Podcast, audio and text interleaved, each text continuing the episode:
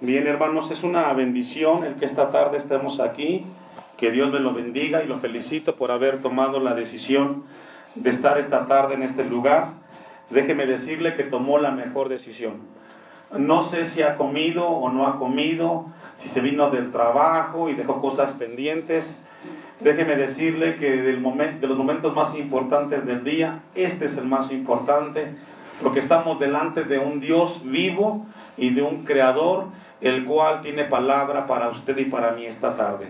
Que Dios lo bendiga por estar aquí en este lugar. El tema de esta predicación, el milagro del nacimiento de Juan. El Evangelio de Lucas nos presenta la historia de Jesucristo de una manera única, maravillosa, de una manera profunda, con una perspectiva donde la redención del mismo Dios viene a través de Jesucristo.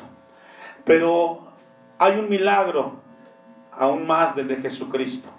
Y es el milagro de Juan el Bautista. Toda la historia que logramos ver en el Evangelio de Lucas nos habla de la venida de Jesucristo, de cómo sería ese milagro. Pero también encontramos un milagro adicional y es el milagro de Juan. Había pasado mucho tiempo en el cual había un silencio en Israel. Habían pasado 400, quizás 500 años, donde los judíos habían dejado de percibir esa voz de Dios que habían escuchado en la antigüedad. Y llega el momento cuando hace la aparición el ángel Gabriel, dándole un mensaje en su momento a Elizabeth primero y luego a María en relación al milagro de la vida de Jesús y del mismo Juan el Bautista. El Evangelio de, Lucas lo que encontramos es un Dios, un Dios veraz, un Dios el cual produce certeza. Y es ese Dios el que esta tarde nos quiere hablar de su grandeza y de su excelencia. Cuando abrimos nuestra Biblia, encontramos a un Dios que todo aquello que Él ha abierto, ha dicho, lo ha cumplido. Y si ese Dios lo cumplió en el pasado, cumplirá en el presente sus promesas para para con su pueblo que hemos creído en Él. En Lucas 1.56 vamos a tener un poco de introducción. Dice, y se quedó María con ella como tres meses, como eh, después se volvió a su casa. Cuando a Elizabeth se le cumplió el tiempo de su alumbramiento, ¿qué, qué sucedió hermanos? Ahora, esto es muy importante. No perdamos de vista, tanto Zacarías como Elizabeth eran ancianos. Algunos dicen que ya tenían arriba de 70 años. El milagro de Juan era un milagro fuera de lo normal. Era un matrimonio anciano, sin esperanzas de poder procrear. Pero Dios en su soberanía había establecido que a través de este anciano matrimonio vendría un hombre el cual se encargaría de ser el mensajero antes de la venida del Mesías. Y es Juan. Vemos entonces de que Dios le hizo una promesa a través del ángel Gabriel a Elizabeth. ¿Y cuál era la promesa? Que sería qué? Madre. Y una cosa es de que Dios haga una promesa. Y otra muy importante y relevante, que esa promesa que Dios dijo se cumpla. Y lo que Dios le mencionó anteriormente a María, a, a, Elizabeth, dice el texto 57, que llegó el momento de que esa promesa se cumpliera y entonces llegó el momento de que ese milagro se convirtiera en algo visible y palpable. Ese es nuestro Dios. Un Dios el cual tiene promesas no solamente dichas, sino también reales. Dice números 23, 19, voy a pedirle que me acompañe. Y vamos a ver como introducción al Dios de la Biblia, a un Dios que produce y que da y que inspira confianza en el pueblo que ha confiado en él. Vemos entonces cómo Dios comienza a, mostrar su grandeza y su soberanía en ese momento de la historia, porque dice que María, eh, cuando llegó el momento de Elizabeth, se cumplió el tiempo de que ese milagro fuera hecho realidad. Dice números 23, 19, Dios no es hombre para que mienta, ni hijo de hombre para que se arrepienta. Él dijo y no hará. Habló y qué dice hermanos? y no lo ejecutará. Encontramos entonces que la Biblia registra de que el Dios de la Biblia es un Dios el cual cada promesa que Él ha pronunciado a través de sus siervos las cumplirá. En el mismo Josué, en Josué 23, 14, encontramos una vez más cómo ese Dios el cual se mostró y se reveló y, se mostró al pueblo en los momentos eh, importantes. Él cumplió las promesas que él hizo a su pueblo. Josué capítulo 23, versículo 14, usted me alcanza. Y he aquí, yo estoy para entrar y por el camino de toda la tierra. Reconoce pues con todo vuestro corazón y con toda vuestra alma que no ha faltado a una palabra de todas las buenas palabras que Jehová vuestro Dios había dicho de vosotros. Todas os han acontecido. ¿Me ayuda a leer? ¿Y sabe que ese es nuestro Dios, hermanos? Un Dios que cada palabra que Él pronunció, un Dios que cada palabra que Él mencionó, todas fueron hechas realidad. Y ese mismo Dios que leemos en el Antiguo Testamento, en el tiempo de Moisés, en el tiempo de Josué, es un Dios el cual nunca faltó a ninguna de sus promesas. Y ese es el Dios en el cual usted y yo creemos. Ese es el Dios en el cual usted y yo hemos puesto nuestra esperanza. En un Dios el cual las promesas que ha pronunciado a través de sus siervos serán realidad en nuestras vidas. El libro de Reyes capítulo 8, el primer libro de Reyes 8:56, ese mismo Dios también se reveló en el tiempo de Salomón, mostrando su veracidad y su certeza. Usted me alcanza, primer libro de Reyes 8:56. Bendito sea Jehová que ha dado paz a su pueblo Israel, conforme a todo lo que él había, que dice hermanos, dicho. Ese fue el Dios mismo, el cual vino a la vida de Elizabeth y de Zacarías en un momento importante de su vida. Dice este texto de Reyes 8:56, ninguna palabra de todas sus promesas que expresó por Moisés su siervo, ¿me ayuda a leer? Ese es el Dios, hermanos, de la Biblia. Un Dios que promete y cumple su palabra. Los hombres fallamos y a veces nuestra misma limitación no nos permite llevar a cabo la grandeza de un Dios como el que usted y yo tenemos. Ninguna palabra ha faltado.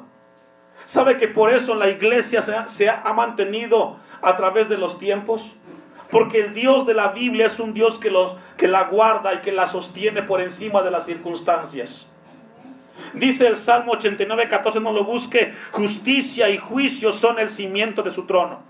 Misericordia y verdad van delante de tu rostro.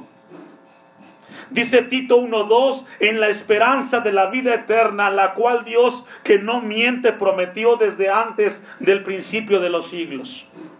Y encontramos entonces que la Biblia nos habla que tenemos un Dios el cual aquello que ha prometido lo cumplirá.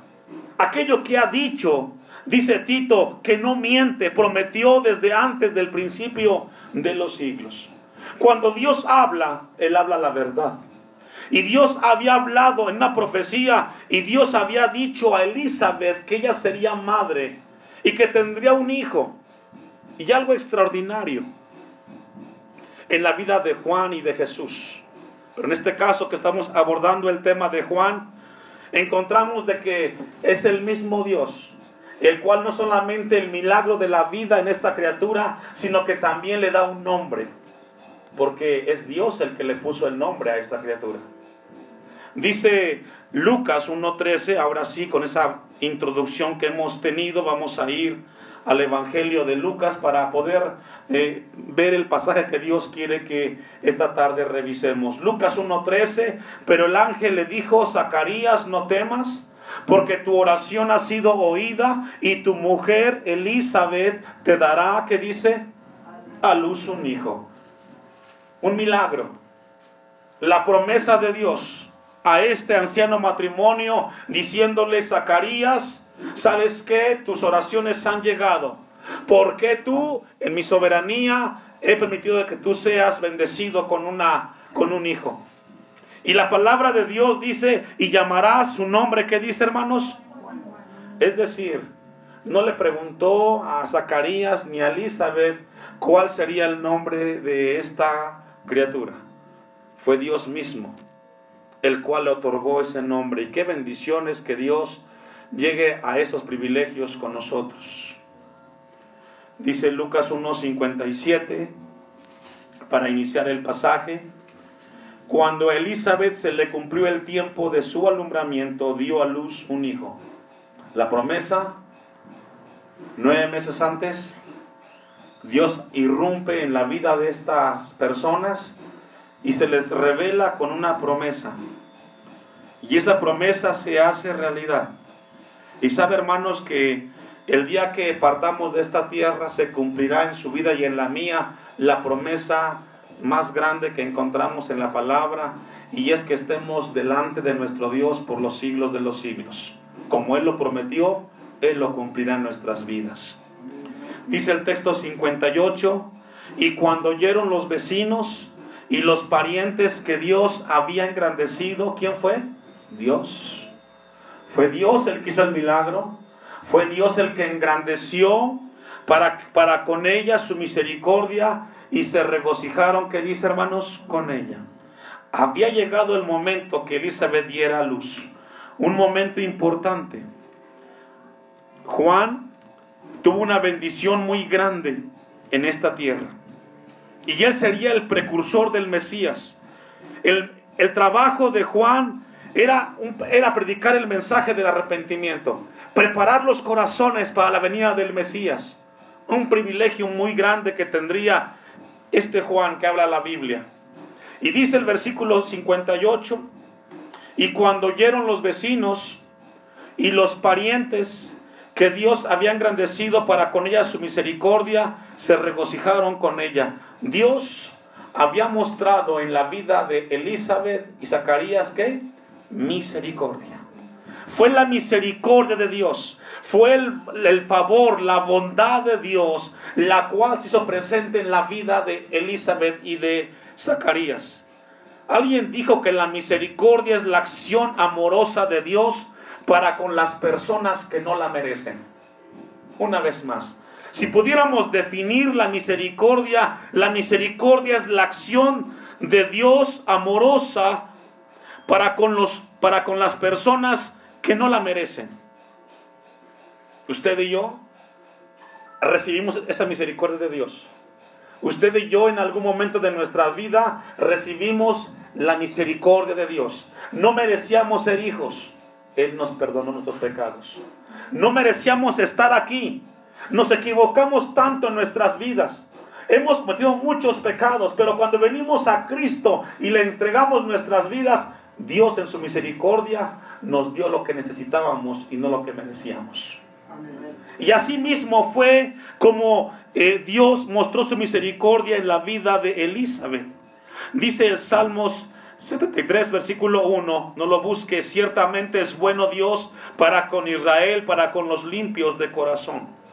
La palabra en el Antiguo Testamento, misericordia, habla de la bondad amorosa de Dios para con su pueblo. Hebreos capítulo 10, versículo 23, ahí sí acompáñeme. Hebreos capítulo 10, versículo 23.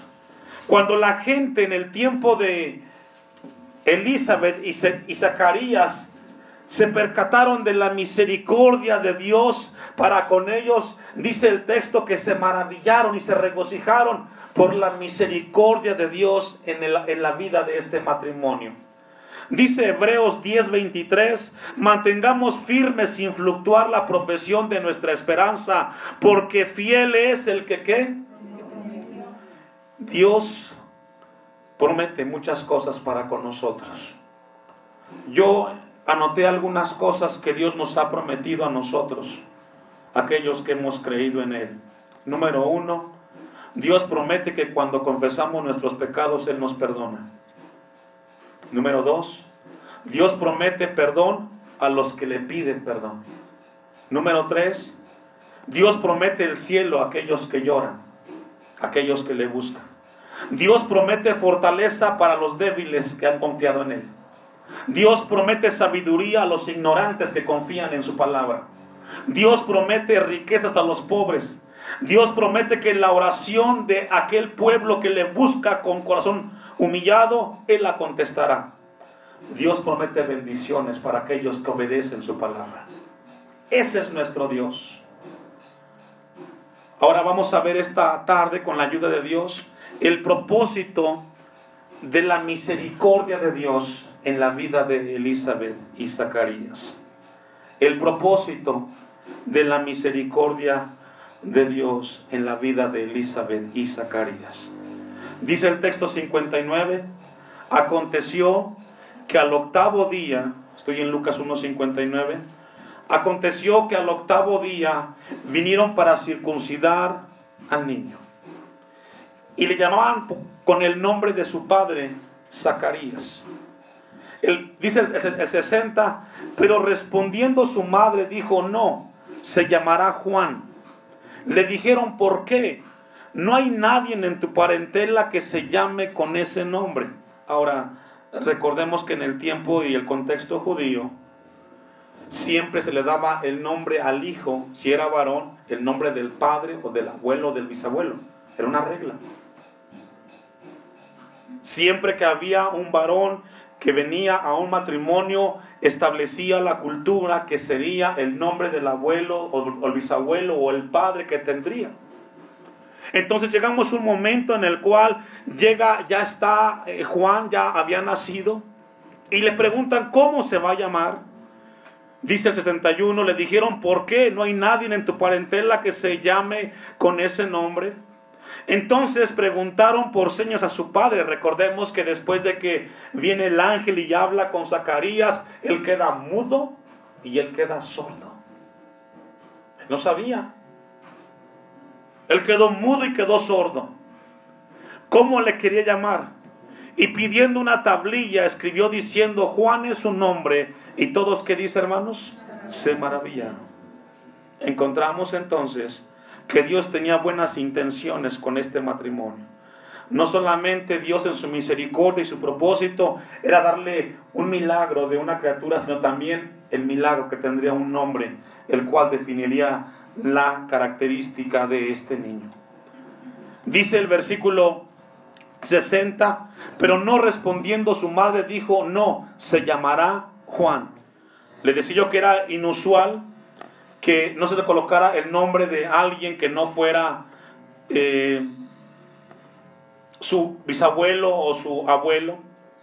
Ahora, la palabra o el nombre Juan encontramos entonces de que logra impactar la vida de este matrimonio. ¿Sabe que la palabra o el nombre Juan significa Jehová es mi Dios? Es lo que significa Juan.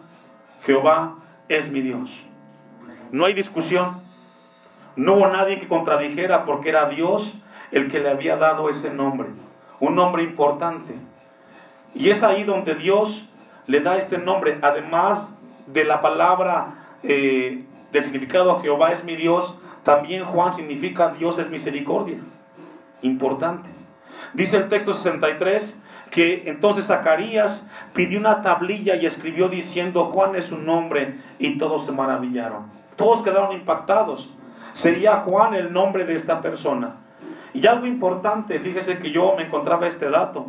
Zacarías significa Dios recuerda sus promesas. Elizabeth sí, significa Dios es fiel. Y Juan significa Dios es misericordia. Y Dios es un Dios el cual lo guarda y Jehová es mi Dios. Dice el versículo 64 de Lucas 1. Al momento fue abierta su boca y suelta su lengua y habló, ¿qué habló hermanos? Ahora, esto es algo muy importante después de ver el milagro que estaba recibiendo Zacarías cuando tuvo la oportunidad de hablar, lo primero que él hizo, según el texto, fue bendiciendo a Dios. Y esto es un milagro muy grande, hermanos. El ver que las personas cuando reciben algo de Dios, lo que hagan era adorar y exaltar a Dios. Dice el versículo 65, y se llenaron de temor todos sus vecinos Y en todas las montañas de Judea se divulgaron todas estas, ¿qué dice? Cosas. Se divulgó en toda esa región que Dios era misericordioso. Se comenzó a, a, dar a conocer de que Dios había hecho cosas grandes con ellos. Y esto es muy importante que Dios quiere que recordemos. Dice en Mateo 19, 26 que para, los, para lo que los hombres es imposible, para Dios todo es posible. Y encontramos entonces que Dios había hecho algo extraordinario. Vamos a ir a Génesis 18, 14, hermanos. Génesis 18, 14.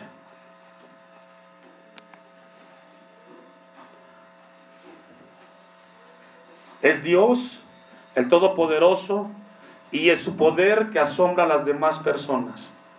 Dice Génesis 14 ¿hay para Dios alguna cosa difícil? Al tiempo señalado volveré a ti y según el tiempo de la vida, Sara tendrá que dice. Y eso mismo que le aconteció a Sara y a Abraham en su tiempo con Isaac, fue lo mismo que le aconteció a Elizabeth y a Zacarías. Lo mismo que Dios había señalado en su tiempo, Él llegaría y le daría esa bendición.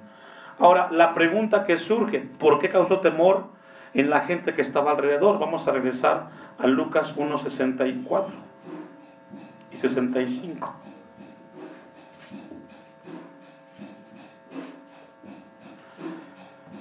Dice el texto Lucas 1.64, al momento fue abierta su boca y suelta su lengua y habló bendiciendo a Dios.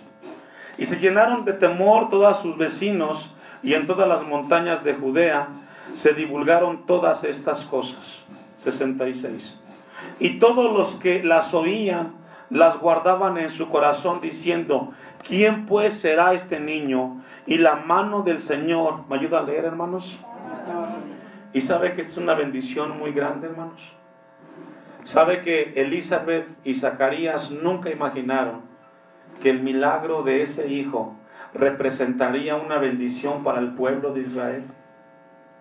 ¿Se ha preguntado lo que Dios hará con sus hijos, los que tienen hijos pequeños? ¿Te has, ¿Te has, preguntado qué hará Dios con mi hijo, con mi hija, cuando ella crezca o cuando él crezca? Sabe que es una bendición el saber que Dios tiene cosas grandes para con nuestros hijos. Pero el deber de los padres es mantener a los hijos cerca de las cosas de Dios a los hijos. Elizabeth y Zacarías nunca imaginaron que Juan sería el heraldo, el mensajero que vendría a preparar los corazones de un pueblo para el mensaje de salvación del Mesías. Y dice el texto 66, y la mano del Señor estaba con él. La mano del Señor estaba con él. ¿Sabe qué significa eso, hermanos, en la Biblia? Cuando la Biblia registra en algunos pasajes y la mano del Señor estaba con él, lo que significa es que la presencia santa de Dios estaba en la vida de este niño, Juan. Qué importante saber es de que la presencia de Dios esté con nosotros y esté con nuestros hijos. El milagro de Juan fue un milagro que trajo mucha bendición, no solamente al matrimonio, sino a la gente que persiste que logró ver este milagro. Mi oración como pastor es que cada uno de nosotros podamos estar atentos a los milagros que Dios hace constantemente con nosotros y que nuestros hijos son una bendición en las manos de Dios.